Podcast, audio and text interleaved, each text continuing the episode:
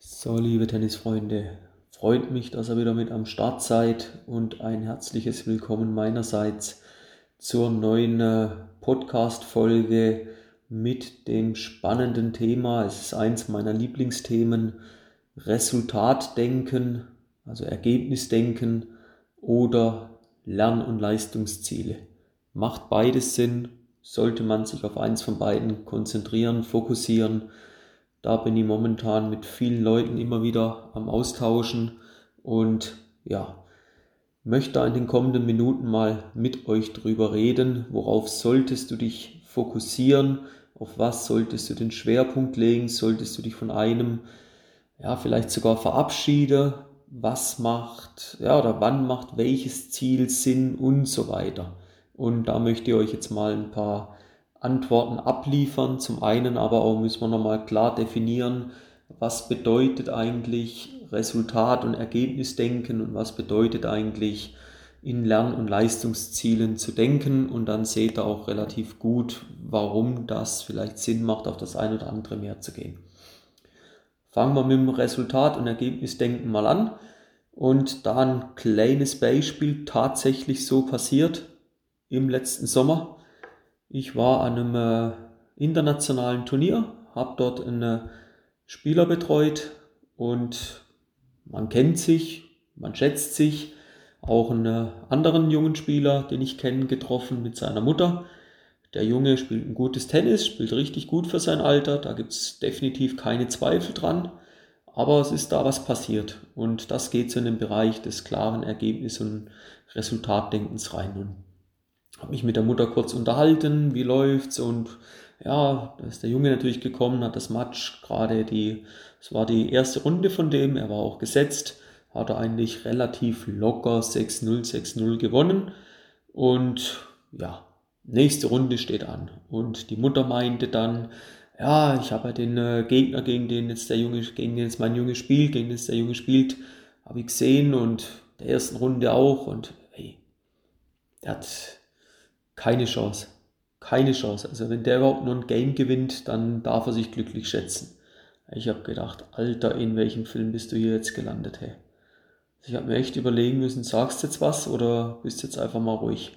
Weil die Aussage von der Mutter, die hat wirklich gesessen und ja, wäre vielleicht sogar mal eine Einladung wert, sie zu so einem Workshop einzuladen, die Rolle der Eltern. Welche Rolle sollten die Eltern denn eigentlich einnehmen? Ich habe mir dann nur gedacht, also von Respekt gegenüber vom Gegner war da nicht so viel zu sehen. Wahrscheinlich hat es auch noch nicht gehört. Und ja, ob du deinen Sprössling, wenn du ihm das so mitgibst, gut und sinnvoll auf die nächste Runde vorbereitest, das sei mal dahingestellt. Und selbst wenn er das Match klar gewinnt, ich denke, da sind wir uns alle einig, ja, wir sollten immer einen anderen Respekt walten lassen. Ich habe mir dann aber die Frage gestellt, wie verhält sich wohl der junge Spieler, wenn er die Aussage von seiner Mutter hört Nächste Match, 3-0 Führung, erster Satz. Und zufälligerweise durch ja, die wildesten Umstände gewinnt dieser Junge, der eigentlich kein Land sehen müsste, ein Game. Aber das Ziel wurde ausgegeben, 6-0, 6-0. Der andere sieht kein Land. Jetzt sage ich, tja, Ziel verfehlt. Sorry, Ziel verfehlt, würde ich da behaupten. Egal wie das Match am Ende ausgeht, Du hast ausgegeben 6-0, 6-0. Du hast 6-1, 6-0 gewonnen. Ziel verfehlt. Warum? Und das würde ich ihn dann in einem Nachbetracht fragen, wenn es rein um ein Ergebnisdenken geht. Und ja, wahrscheinlich muss sich sogar der Junge dann damit rechtfertigen, wie er das passieren konnte. Der Gegner konnte ja nichts und, und so weiter. Und äh, lange Rede, kurzer Sinn, der Junge hat das Match letzten Endes gewonnen und ich habe mich da dann gar nicht mehr eingemischt. Mir war das ja nicht zu blöd, aber ich sehe da den Sinn nicht dahinter und wollte mich da eigentlich nicht an so einer sinnlosen Diskussion beteiligen. Vielmehr möchte ich euch eigentlich jetzt aufgrund von dem Beispiel, wo also tatsächlich passiert ist, mal zeigen, dass ein gewisses Ergebnisdenken in meinen Augen schon Sinn macht. Wenn du auch tatsächlich Favorit bist oder auf der Gegenseite als krassen Außenseiter ins Match reingehst, dann kann es mal angebracht sein, dass es dein Ziel ist, als ja, kein Satz gegen den Underdog zu verlieren. Dann sage ich 6-3, 6-3, aber behaltet immer den Respekt bitte bei. Ja? 6-0, 6-0, also der Gegner, der kann auch ein bisschen Tennis spielen, davon müssen wir ja auch mal ausgehen, ab einem gewissen Niveau. Oder wenn du als Außenseiter auf dem Platz stehst, dann sagst du, ja, ich habe den eh noch nie geschlagen, aber hey, in einem Satz vier Games gewinnen, das ist eigentlich mein Ziel. Und äh, dann überleg doch bitte mal, wie sich das in deinem Kopf verhält, wenn du dann als Underdog ja, eine Niederlage mit 4-6, 4-6 vorstellst. Jetzt Frage an dich, warum spielst du dann überhaupt? Also selbst wenn du der Underdog bist, warum stellst du dir eine Niederlage vor? Warum spielst du dann überhaupt? Also klar, du, du bist Außenseiter, aber auch ein Außenseiter kann gewinnen. Also meine klare Meinung, höchste Vorsicht mit Ergebnisdenken. Da muss man wirklich extrem aufpassen. Ich möchte eigentlich den Bogen jetzt rüberspannen zu den Lern- und Leistungszielen, die meiner Meinung nach viel mehr Sinn ergeben. Und lass uns mal schauen, was ist das überhaupt und was bringen dir diese Lern- und Leistungsziele. Ich glaube, wenn du in Zukunft erfolgreicher Tennis spielen möchtest, und es ist wieder völlig egal, wo du startest.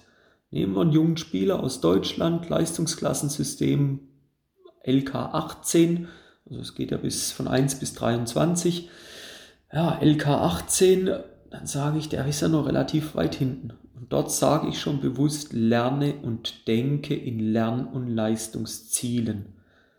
Setz dich mal vor deinem Match hin und überleg dir im Vorgang, einmal aufgrund von deinen Stärken und aufgrund von deinem Spielstil, den man definiert hat, wie du gegen deinen Gegner spielen möchtest.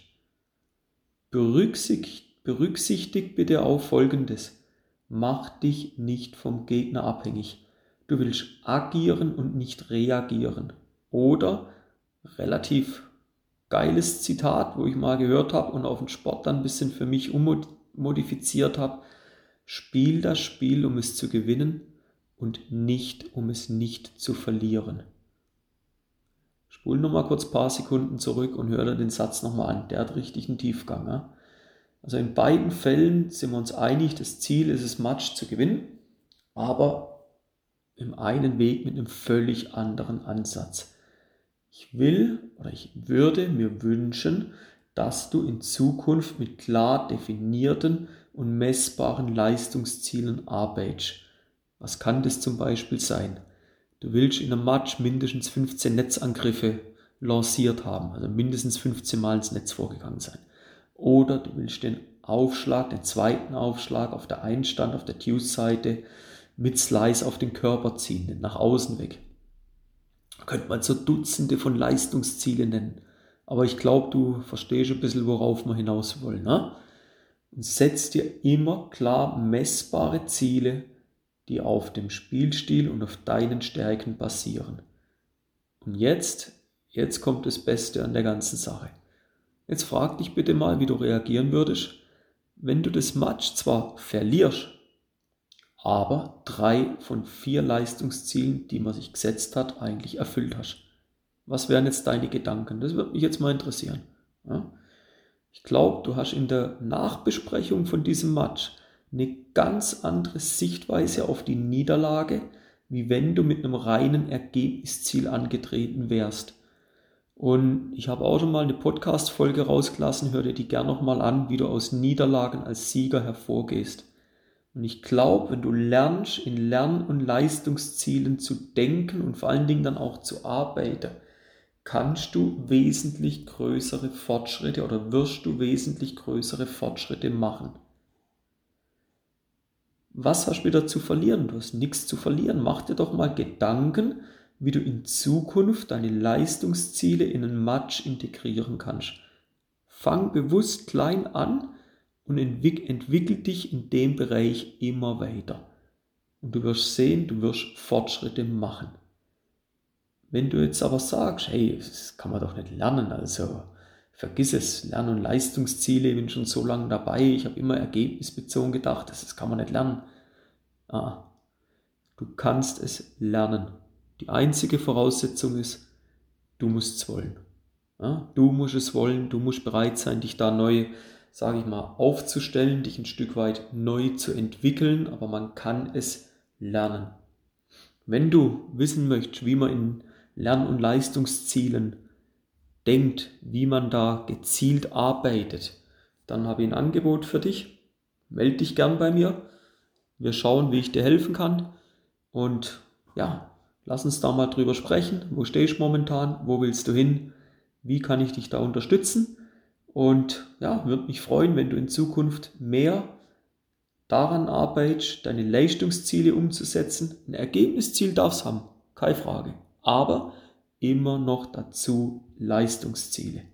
In dem Sinn, setz dich damit mal auseinander, wünsche dir noch eine gute Restwoche und wir hören uns nächste Woche zur neuen Folge und bis dahin alles Gute dir. Bis dann, ciao, ciao.